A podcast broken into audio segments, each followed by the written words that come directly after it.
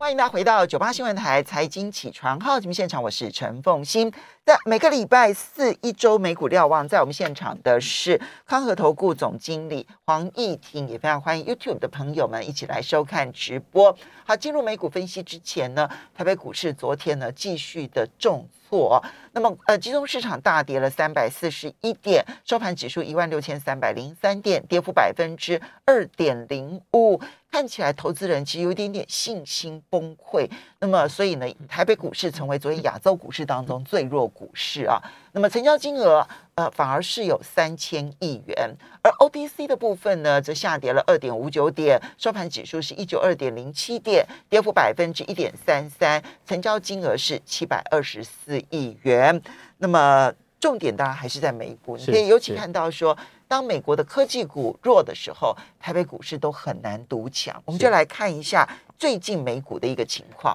其实最近的美股，老实说，呃，就过去这一周表现来看的话，表现是非常的弱势，哦，甚至有一点，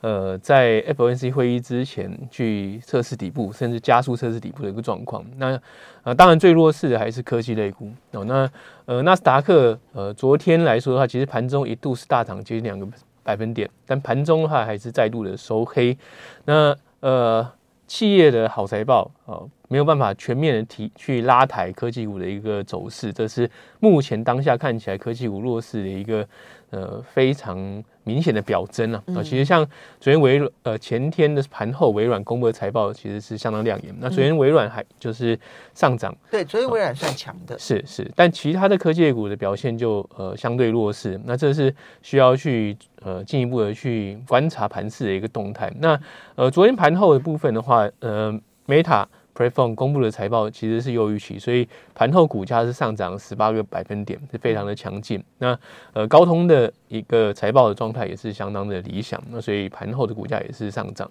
那那接下来来看的话，就要看苹果跟 Amazon 在呃接下来的一一两个交易日要陆续公布财报，那这会是市场关心的重点。那假设呃这些大型的科技股。有好成绩，但是整体的科技股并没有随之被拉抬的话，其实，呃，科技股的一个表现就需要再去提防它接下来的弱势可能会，呃，相较于大盘的弱势可能会再延续一段时间。啊，那如果就 S M P 五百来看的话，那这边准备了一个手板给大家做参考。那这是 S M P 五百，呃，过去半年的走势，那可以看到说最近的这呃半个月的时间，其实就是一个很快速的往下跌。其实就是就是那种两波段的快速崩快速崩跌哦。除此之外的话，其实我们更需要去留意的是，如果各位去观察每天的振幅的话，事实上振幅是相当大。嗯，好，那呃，从哦年初到现在为止，哦 S M P 五百如果出现下跌，哦平均来看的话，平均的下跌天数达到了二点五天啊。其实这是跟过去很长一段时间很不一样，因为过去很长一段时间大家抱持的信念就是呃逢跌就买。哦，所以其实像是从疫情之后，哦，甚至是疫情之前很长一段时间都没有看到说它的连续下跌天数来到这么这么长的一个状况。但连续下跌天数二点五天呢，是一九七四年以来最长的一个一个呃表现，哦，最最差的一个表现。就平均连续下跌二点一五天。而且其实呃，在过去的这段时间，大家对于逢低买。进的信念非常强烈的时候呢，会造成说哦，如果一天看到说大幅大幅下跌，隔天反弹的几率是非常大。但是今年以来，哦，你如果看到当天收黑再去买进进的话，平均在次一个交易日的一个平均涨幅呢是负零点二啊，这是最近五十年来最差的一个表现。那所以说，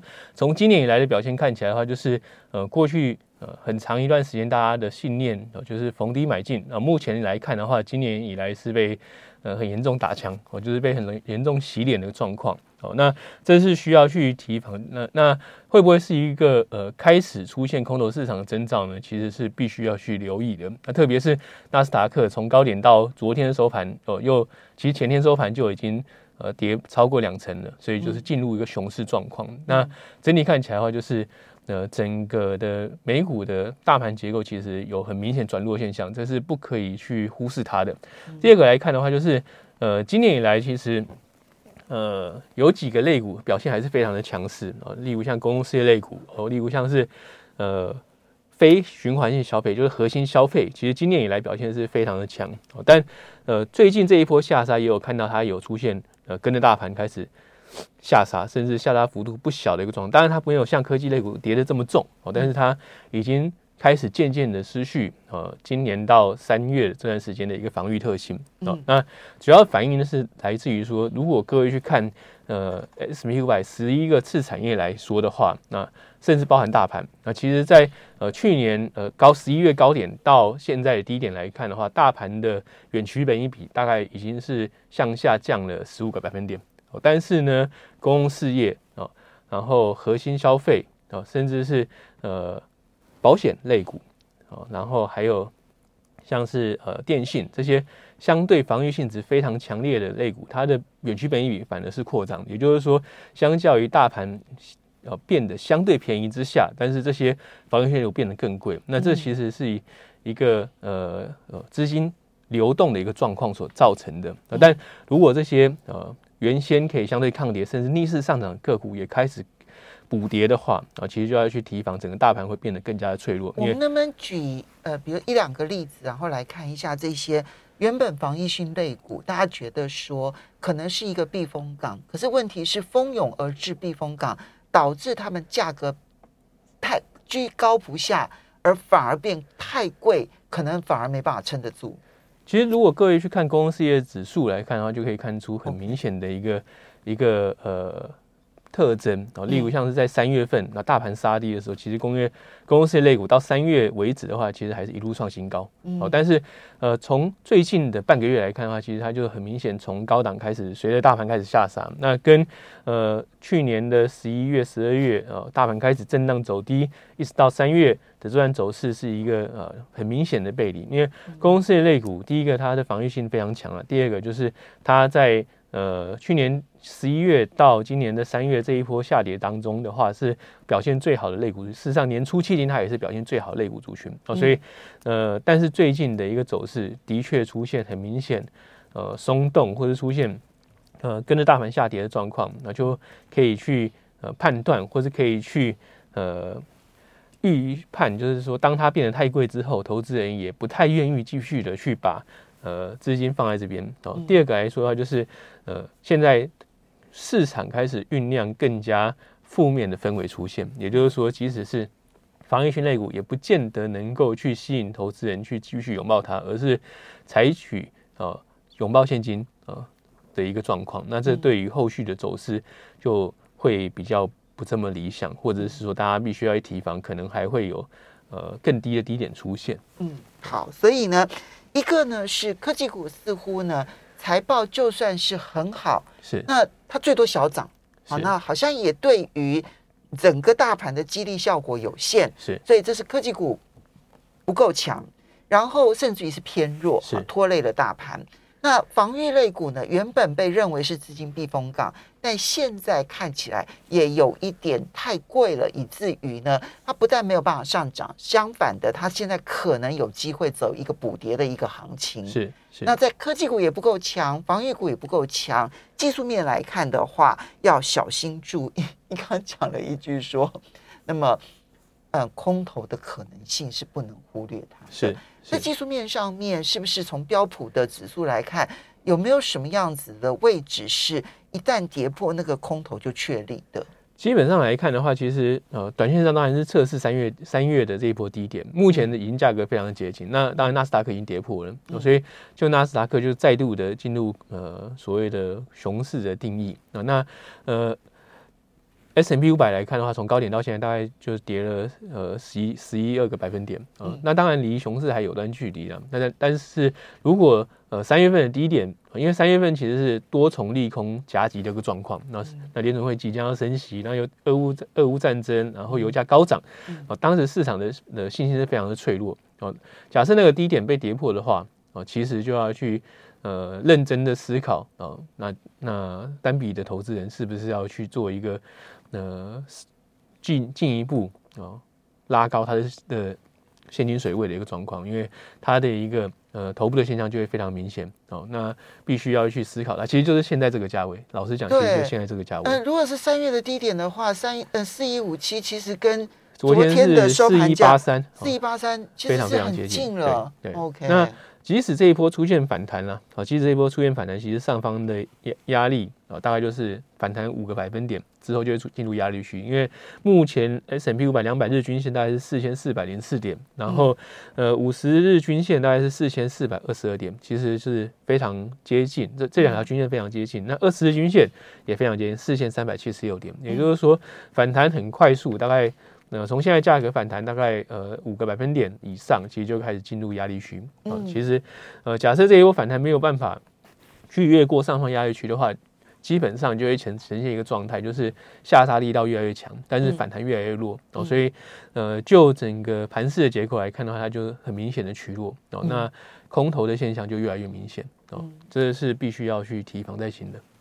所以呢，嗯，刚刚提到的这个在技术线型上面来讲，因为月线啊、季线啊、年线啊都在线型价位的上方，是，所以逢反弹，其实你就会面临到技术线线型上面的重重卖压，是。这一点呢也是要注意的。好，那么嗯，接下来我们再来看到就是下个礼拜呢，因为这个礼拜是 联准会的静默期，对对，本来呢市场呢认为说啊，你们这些联准会官员不要再说话了，之后呢市场会比较安静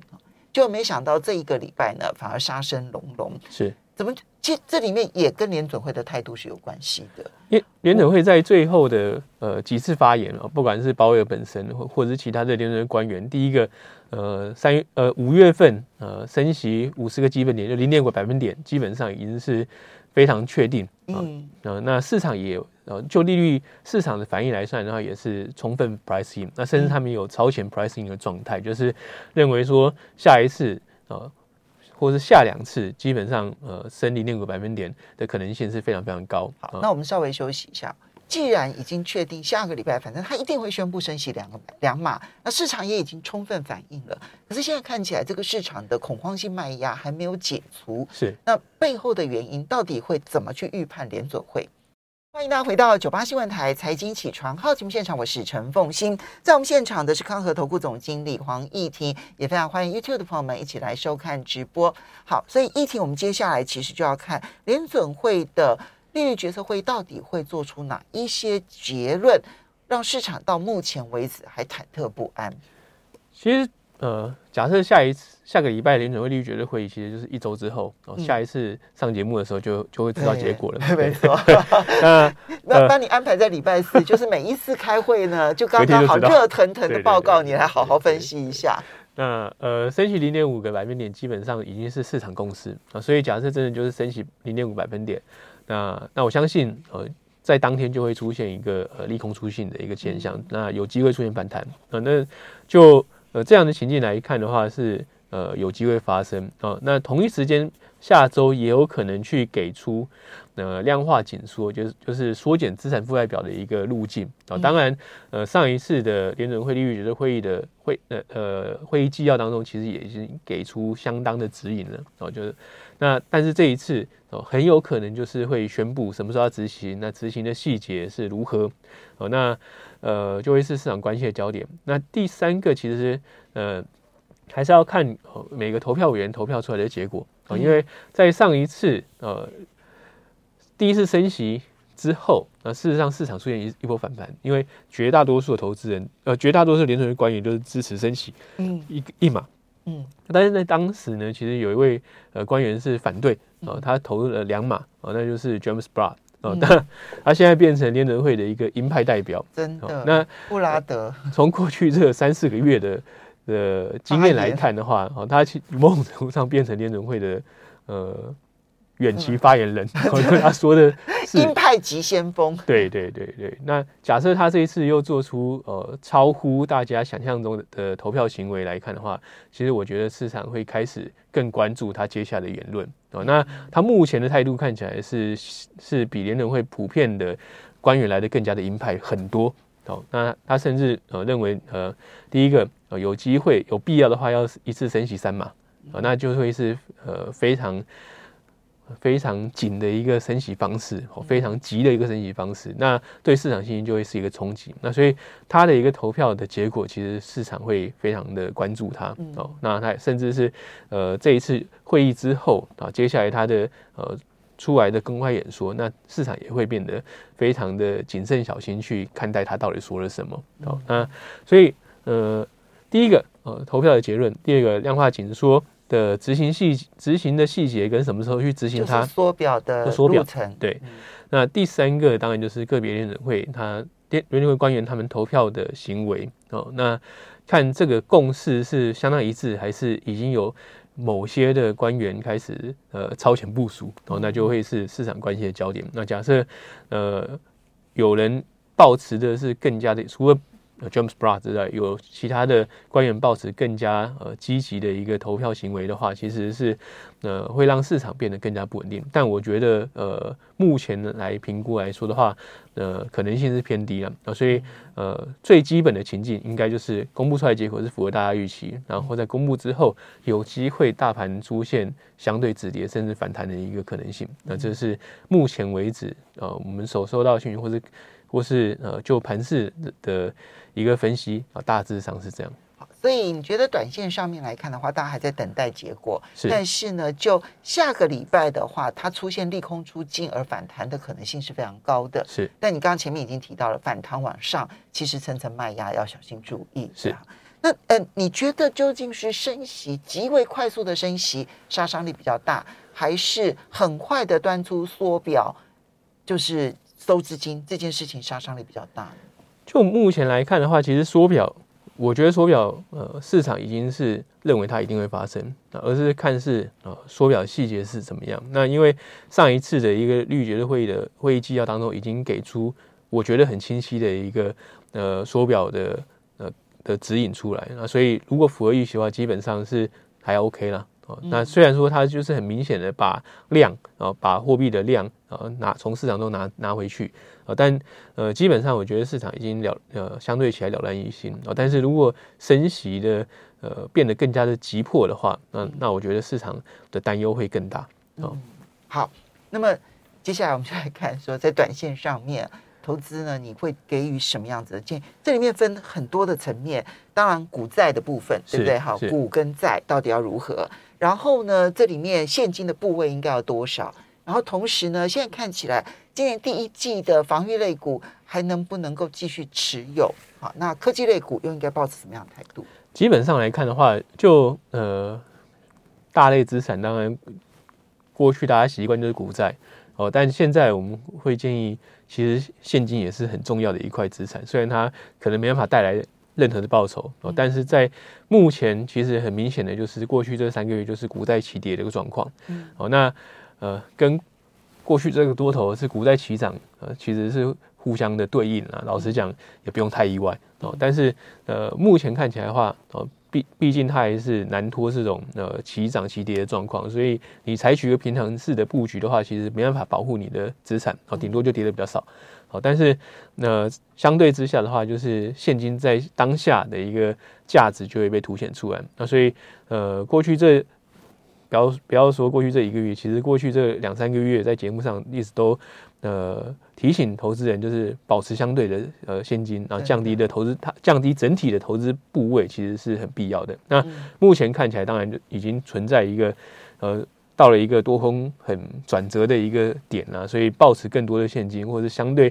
五成以上甚至更高的现金水位，我觉得在很短期是必要的。哦，第二个来说的话，短期之内，如同前面所报告的，有可能会在本周到下周联轮会议呃开完。呃，的这这段期间有可能大盘出现反弹哦，但是上方的反弹呃即将面临的压力也相对沉重哦，那所以说即使出现反弹的话，那也不应该很快的去加码它的一个呃部位。那反弹来说的话，从三月之后的反弹，那可以看到就是当然跌最深的弹弹最快哦，所以科技类有可能弹的最快。那因为它目前来看的话，也是真的被跌的被杀的非常深，而且有时候你会有一种很没有逻辑的杀法。我就像，呃，本周的一个特斯拉的一个跌势，其实特斯拉缴出财报是好的哦，它对于今年的一个产呃产出的预估其实也是相当正面哦。那但是它的涨涨势却不明显哦，涨了一两天之后呢，本周又跌了呃十几个百分点以上哦。其实就显示说，投资人当下是对于科技股、科技类股的一个情绪是非常低迷啊，所以一旦哦市场的大盘盘的氛围开始出现转折的时候，它就很容易出现一个跌升的反弹哦。但是就是跌升反弹哦，就是呃不要跟现在的股票去谈恋爱 哦，就是赚到你该赚的反弹就马上走人啊。这我觉得这会是现在呃比较合理的一个操作心态哦。第二、第三个来看的话呢，就是呃至于防御性类股哦，到底需需不需要继续的持有？那就目前呢，其实呃，假设呃，整个大盘正式转空头的话，那当然可能就要更进一步的去砍仓，甚至连防御性类股也都要去做减码的一个动作。那假设还是维持的一个震荡幅度很大，然后是呃还没有实质进入空头的一个格局的话，那保持防御性类股还是有其必要性，毕竟它在。呃，过去这段时间市场震荡的时候，有发挥保护的投资组合的一个功能存在，抗通膨的能力也比较强。是是是，那呃，就其实刚才看聊天室有很多的投资人有问到说定期定额怎么办呢？哦，那其实就定期定额而言的话，那那一定要坚持继续扣款哦，这个很重要，这是很重要。对哦，就是特别是定期定额投资，反而在恐慌的时候，定期定额要坚持。对对，如果急杀的话，你反而。